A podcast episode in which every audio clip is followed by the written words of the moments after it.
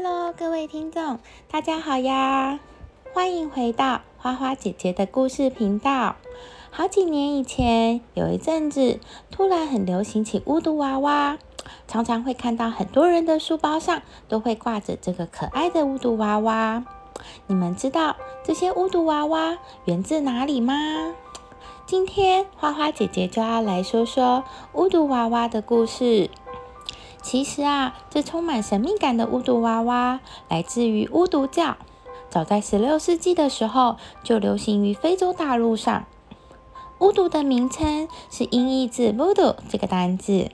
“voodoo” 这个字呢，在非洲当地的巫毒教中，代表着灵魂、神灵的意思。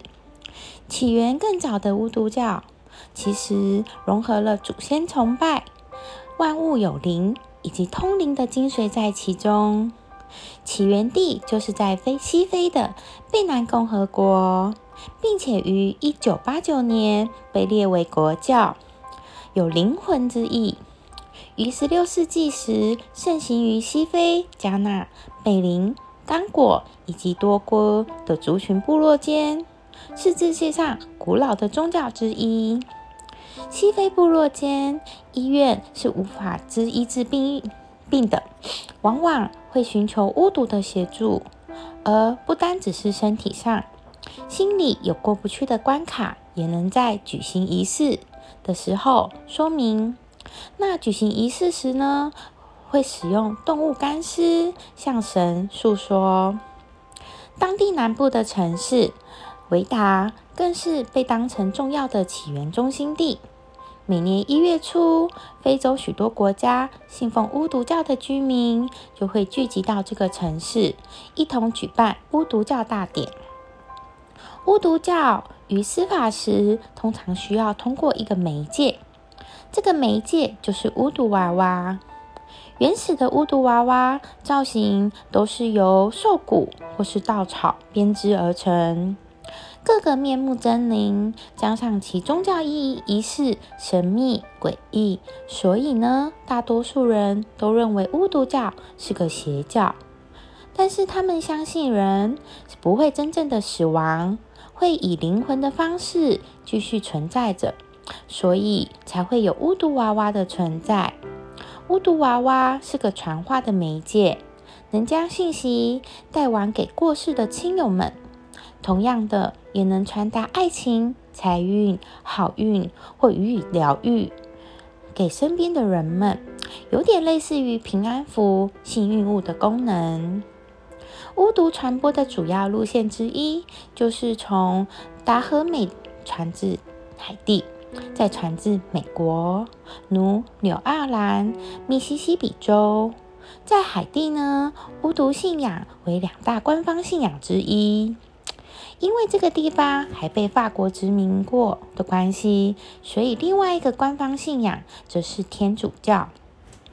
自十六世纪后，欧洲兴起殖民狂潮，外来殖民者开始严令禁止本土宗教信仰，再加上西方媒体故意丑化，例如呢使用咒语、用小人、恐怖的夜间仪式等等，这使得外来宗教有机会得以介入。并且快速发展，非洲大地一时陷入两难。除了领土被占据，原始信仰呢也遭到逐步的侵蚀，很多原始宗教快速覆灭，不复存在。所以在非洲，有人口中约三十八 percent 会信奉基督教，二十四 percent 信奉伊斯兰教，其余呢则是当地传统的宗教。而巫毒教则是为数不多在夹缝中得以存活的信仰之一，在殖民占领的同时，也打开了非洲与世界的隔阂。通过被买卖的黑人，巫毒教信仰的得以快速朝外传播，一路传至海地，再传至美国，并且逐步与非洲以外的文化产生了融合。形成了新的教义和信仰，而巫毒两个字也从最初的守护信仰，逐渐演变成了巫术信仰。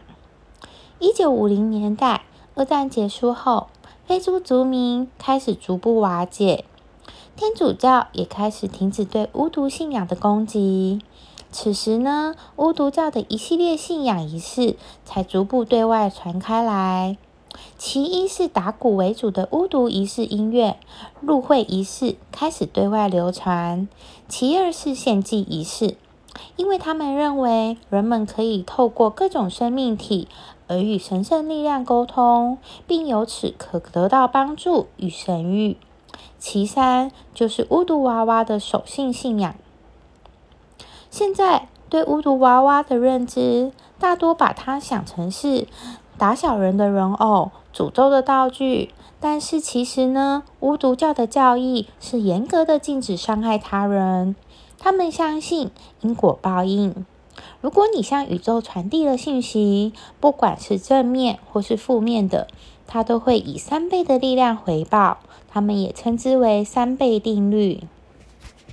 每个人都有信仰的自由，我们也要尊重别人的信仰选择。只要不伤害生命，能提升自我，能让自己心灵平静，就是好的宗教。今天的故事就先说到这里，我们下次见啦，拜拜。